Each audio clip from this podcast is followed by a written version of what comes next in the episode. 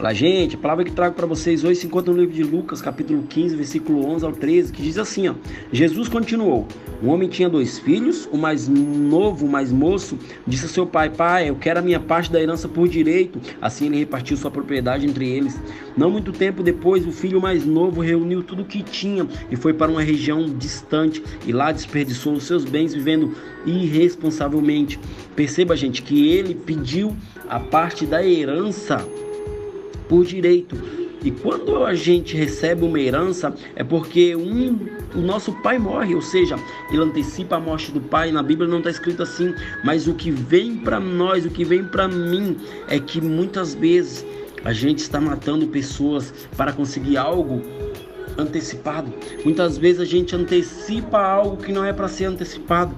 A palavra fala que ele gastou tudo que tinha, chegou a passar fome e até a desejar a comida dos porcos. Mas a palavra também fala, gente, que ele caiu em si. Ele lembrou que todos os funcionários do seu pai tinham em abundância, tinham comida em abundância. E ele ali passando fome, desejando algo que não é comível para o humano. Perceba que ele se lembra da casa do Pai. Ele caiu em si. Ele lembra da importância de estar no centro da vontade de Deus. Isso, gente, é importante viver o centro da vontade de Deus. Muitas vezes nós queremos viver o centro da nossa vontade. Muitas vezes e muitos erros que cometemos é por algo que nós mesmos calculamos, muitas vezes por imprudência nossa, muitas vezes por algo que não é para ser feito naquele momento, a gente antecipa, assim como ele antecipou a herança.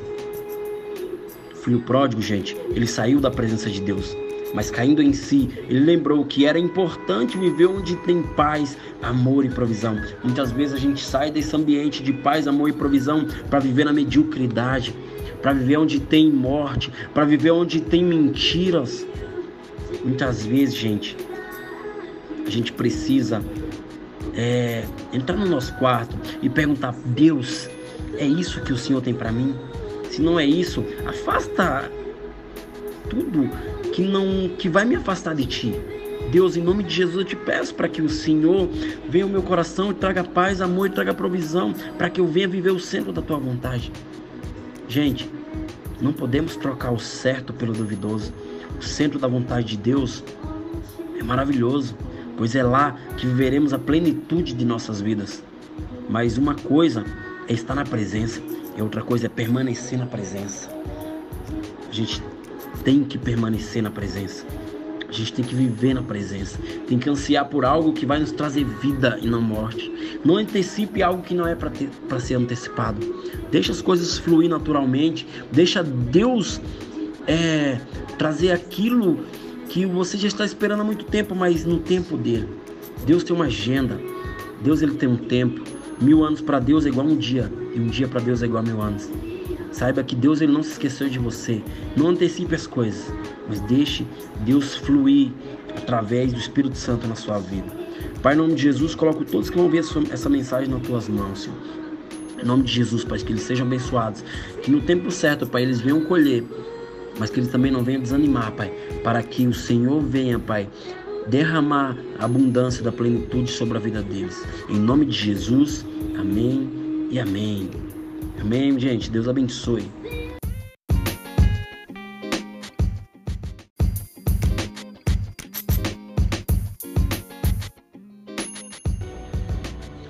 Olá, gente, tudo bom? A palavra que eu trago para vocês hoje se encontra no livro de Jeremias, capítulo 1, versículo 5, que diz assim: Antes de formá-lo no ventre, eu o escolhi. Antes de você nascer, eu o separei e o designei profeta às nações.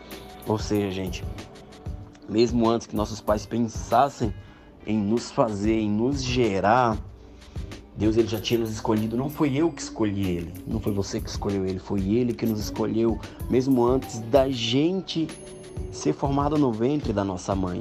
Ou seja, ele nos separou e nos designou a profeta às nações. Deus ele diz que você é um profeta, Deus ele diz que você é um filho, Deus ele diz que você é um escolhido. Mas muitas vezes coisas são vêm controversa ao que Deus diz a nós, diz que nós somos, porque pessoas elas lançam palavras contra nós que muitas vezes entram no nosso coração. E quando entra no nosso coração, a gente se tranca, a gente se magoa. E Deus, ele é especialista em restaurar corações magoados. Ou seja, nós não somos o que os outros dizem que somos. Isso inclui qualquer pessoa, pai, mãe, professor, chefe. Nós somos o que Deus diz que somos. E a Bíblia está afirmando isso no, no, no livro de Jeremias, que eu acabei de falar para vocês, Jeremias 1,5. Antes de formá-lo no ventre, eu o escolhi. Antes de, vo de você nascer, eu o separei. E muitas vezes, gente, se dermos mais ouvidos ao que as pessoas dizem de nós, não daremos um passo à frente, ou seja, a gente vai estagnar, a gente vai estacionar, a gente vai ficar naquele ponto e alimentar aquilo lá, você não não vai ter sucesso, você não vai crescer na vida, você é imprestável mesmo. Muitas vezes palavras entram no nosso coração para que a gente venha estagnar. Ou seja, nós temos que dar ouvidos ao que Deus diz que nós somos. As nossas expectativas não vêm em pessoas, não vêm de pessoas, mas vêm do que Deus diz. Nós temos que tomar decisões que vão impactar diretamente na nossa vida. Ou seja, nós não podemos viver para agradar os outros. Nós temos que viver para agradar a Deus e a nós mesmos. Ou seja, gente, Deus, ele tem algo a mais para nós, porque foi ele que te escolheu, não foi a gente que escolheu ele. Nós decidimos seguir Ele, mas quem nos escolheu foi Ele. Ele nos criou com um propósito. E tudo o que Ele pensa de nós está, está na palavra dele. Ou seja, está no manual. A Bíblia é um manual para o ser humano. Por isso precisamos cuidar do que a gente ouve, palavras lançadas, palavras desfavoráveis que não vêm de encontro com o que a gente é. Pois eu creio que pessoas estão sendo destruídas por uma palavra de maldição. Mas eu venho nessa manhã trazer uma palavra de bênção. Você não é o que os outros dizem que você é. Você não é o que os outros pensam que você é. Você é o que Deus diz que você é. Você é o que Deus designou para você ser. Ou seja, gente, não tenham medo de correr atrás do que vocês querem.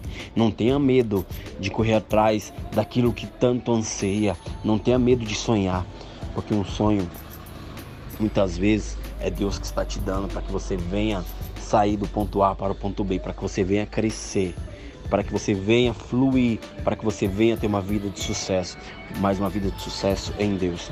Pai, em nome de Jesus, coloco todos os meus irmãos que vão ouvir essa mensagem, Pai, nas tuas mãos. Ajude-nos, Pai, a discernir as vozes ao nosso redor e sempre nos guiar pela sua voz, Pai. Pelo Senhor, Pai, que o Senhor diz que nós somos, Pai, filho o Senhor diz, Pai, que nós somos mais que vencedores, Pai. Em nome de Jesus, eu te agradeço, Pai. Amém e amém. Amém, gente. Deus abençoe.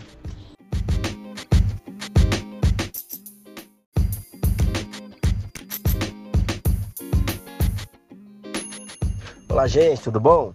Trago uma palavra para vocês hoje que se encontra no livro de 1 Samuel, capítulo 17, versículo 37, que diz assim: O Senhor que me livrou das garras do leão e das garras do urso, me livrará das mãos desse filisteu.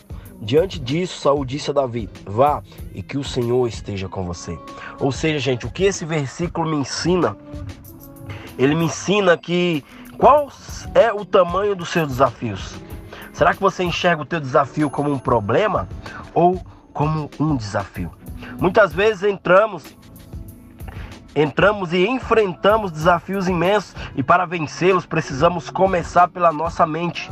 Ou seja, muitas vezes quando alguém perguntar quais são os seus problemas, você tem que responder: eu realmente penso que não tenho problemas, e sim desafios pois temos que aprender que quando encaramos as situações difíceis como problema, eles têm o poder de nos barrar, ou seja, têm o poder de nos parar, o poder de tentar fazer com que a gente não faça aquilo. Para Davi, não foi diferente. Ele não enxergou o Golias como um problema. Ele enxergou Golias como um desafio, assim como ele tinha enxergado aquele leão e aquele urso que ele tinha vencido antes, como um desafio. Nossa mente muitas vezes vai nos levar para lugares de refúgio, ou seja, a gente vai tentar fugir daquilo que a gente acha que é um problema, é daquilo que a gente acha que a gente não tem coragem de enfrentar, mas a gente tem que ver aquilo como um desafio, e desafios vêm para que a gente venha vencer. quando encaramos algo como desafios, essas coisas têm o poder de nos impulsionar para frente. Muitas vezes, gente, temos que encarar algo como desafio. Ah, mas está muito difícil, esses problemas vêm, vêm, vêm. Não enxergue como problema, mas enxergue como desafio. Davi, ele nos ensina muito sobre desafios. Ele enfrentou um gigante, ou seja, primeiramente ele começou enfrentando os desafios bem menores. Ele era pastor de ovelhas e ele cuidava da ovelha do seu pai, né? E Deus viu a felicidade e a fidelidade de Davi. E ali ele pôde usá-lo para enfrentar desafios maiores. Ou seja, Deus usou Davi para enfrentar aquele desafio que era matar Golias. Por isso, gente, não podemos esperar por grande desafio. Se não estamos dispostos a enfrentar os pequenos desafios, se a gente não enfrentar as pequenas coisas da vida, se a gente não parar e lutar realmente para que aquilo venha, é, venha para a gente vencer, Todo desafio vem para que a gente venha vencer. E toda atitude que a gente tiver em Cristo, a gente vai vencer. A palavra fala que nós somos mais que vencedores. E Deus, gente, nos dará um dia de um desafio maior, pois a gente vai estar apto a vencê-los. Amém? Pai, em nome de Jesus, ajude-nos, Pai, a ver situações difíceis como desafios e não como problema. Que a gente venha, Pai, em nome de Jesus, estar lutando, está batalhando, Pai, para que coisas não venham nos derrubar, Pai. Em nome de Jesus, Pai, eu te agradeço por mais esse versículo, te agradeço por mais essa devocional, Pai. Te agradeço, Pai, porque eu sei que pessoas irão ser alcançadas, Pai. E em nome de Jesus, eu te agradeço que pessoas, Pai, que venham estar ouvindo essa mensagem, pessoas que venham estar repassando essa mensagem, Pai, venham ser curadas, venham está recebendo algo de ti, Pai. Em nome de Jesus, amém e amém. Amém, gente. Beijo.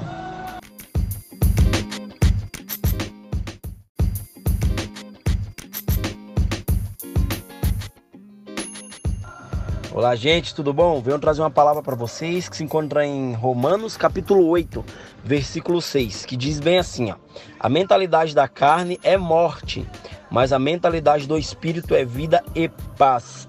Ou seja, gente, a mentalidade da carne, ou seja, a nossa mentalidade carnal e não espiritual, isso nos leva a fazer coisas carnais, ou seja, fazer coisas que jamais a gente quer fazer, mas muitas vezes nós temos decisões de mudar aquela situação e a gente não muda. Muitas vezes a gente vê pessoas se corrompendo e a gente podendo levar uma palavra para ela falando: "Cara, isso está errado, não pode fazer isso assim, faz assim porque eu já fiz isso e isso não dá certo". Mas se você fizer desse jeito, com certeza vai dar certo. A gente pode orientar outras pessoas a não morrer fisicamente ou seja, a gente tem que ter uma mentalidade do Espírito, a mentalidade de Deus, uma mentalidade, uma mentalidade que vai nos levar e trazer vida. Quando a gente tem uma mentalidade que vai nos trazer vida, a gente vive uma vida correta. Não que a gente seja santo, porque na terra só existiu um santo que foi Jesus Cristo. Nós jamais seremos santos, mas se a gente viver correto, nós seremos dignos daquilo que Deus já colocou na terra sobre nós. Ou seja, imagine uma nova história para a sua vida e você acreditando nessa história.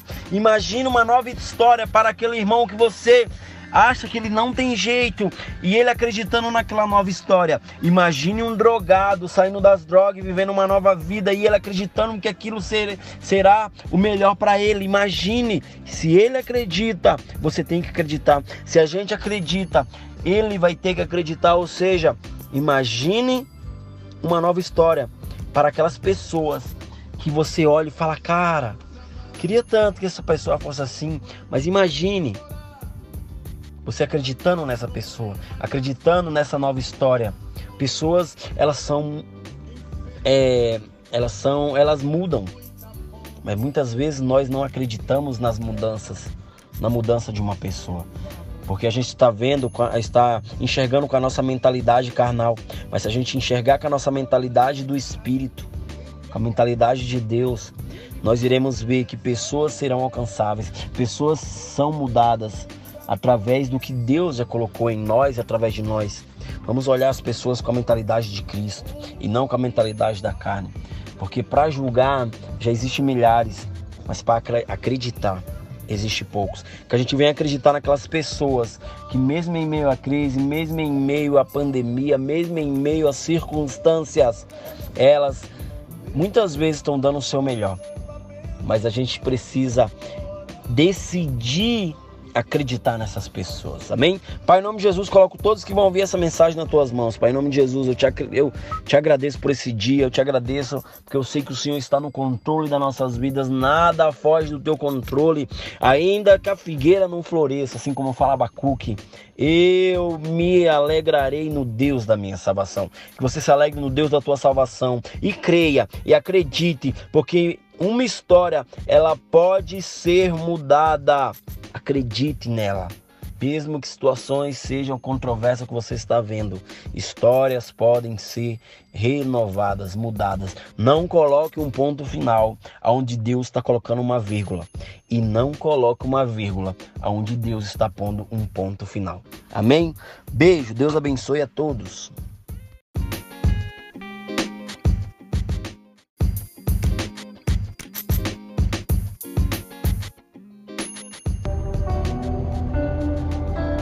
Olá, gente, tudo bom? Venho trazer uma palavra para vocês que se encontra no livro de Mateus, capítulo 6, versículo 34, que diz assim: Portanto, não se preocupem com o amanhã, pois o amanhã trará suas próprias preocupações. Basta cada dia o seu próprio mal. Gente, é natural a gente se sentir preocupado. É natural a gente se sentir preocupado com o futuro. Por quê? Porque ninguém sabe o que vai acontecer amanhã. Ninguém sabe o que vai acontecer daqui a meia hora daqui a uma hora. É natural a gente se preocupar, é natural a gente ficar ansioso. Mas a palavra, de, a palavra de Deus fala para não sejamos, para a gente não ser ansioso. Ou seja, gente, muitas vezes coisas irão acontecer na nossa vida, não para que a gente venha desistir, mas que a gente venha é, seguir em frente, passar por aquela barreira, porque Deus ele quer trazer o sobrenatural sobre as nossas vidas. Amém, gente? Existe uma pessoa que conhece o teu passado, existe uma pessoa que conhece o teu futuro e o teu presente, e essa pessoa é Deus. Deus ele está no controle de tudo. Mesmo que você não veja, esteja vendo algo acontecer na tua vida, ah, tá difícil, hoje eu não tenho dinheiro para comprar um gás, hoje eu não tenho dinheiro para pagar uma luz, hoje eu Hoje eu não tenho dinheiro para comprar um lanche para o meu filho levar para o colégio. Calma, Deus está no controle da tua vida. Situações irão acontecer para que você venha desanimar. Mas se você fitar teus olhos em Deus, Deus ele vem com refúgio, ele vem com fortaleza, ele vem trazendo algo sobrenatural sobre a tua vida. Confie em Deus. Confie em Deus.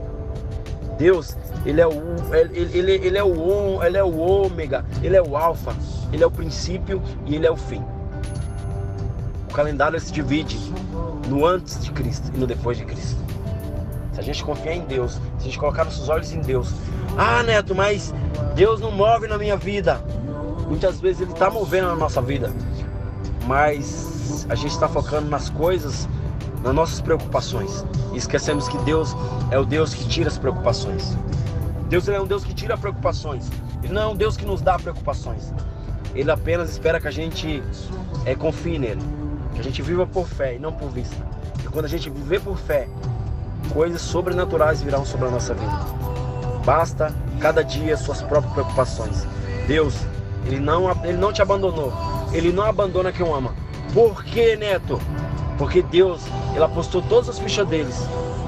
Todas as fichas que ele tinha em nós. E qual era as fichas deles? Dele? Jesus. Ele deu tudo que ele tinha para que hoje a gente estivesse aqui. Alguém teve que morrer para que a gente tivesse vida. Mas Jesus ressuscitou o terceiro dia e ele vive. Amém? Então basta cada dia seu próprio irmão. Pai, em nome de Jesus, coloco todos que vão ouvir essa mensagem nas tuas mãos, Senhor. Em nome de Jesus, Pai, eu te agradeço por esse dia. Eu te agradeço por esse sol maravilhoso, Pai, que está sobre nós. Basta cada dia seu próprio mal a gente não venha ficar ansioso, Pai. Mas que aqueles que vêm escutar essa mensagem venham ser tocado, venham ser edificado pela tua palavra, Pai. Porque não é de mim e não é sobre mim, é tudo sobre você, Pai. É tudo sobre você, Senhor. Dele, por ele, para ele são todas as coisas. Que a gente venha fitar nossos olhos em Jesus, em Deus. Porque Deus, Ele é o único, hoje, amanhã e será para sempre. Amém, gente? Beijo. Quem gostou, compartilha até alcançar os confins da terra. Beijo.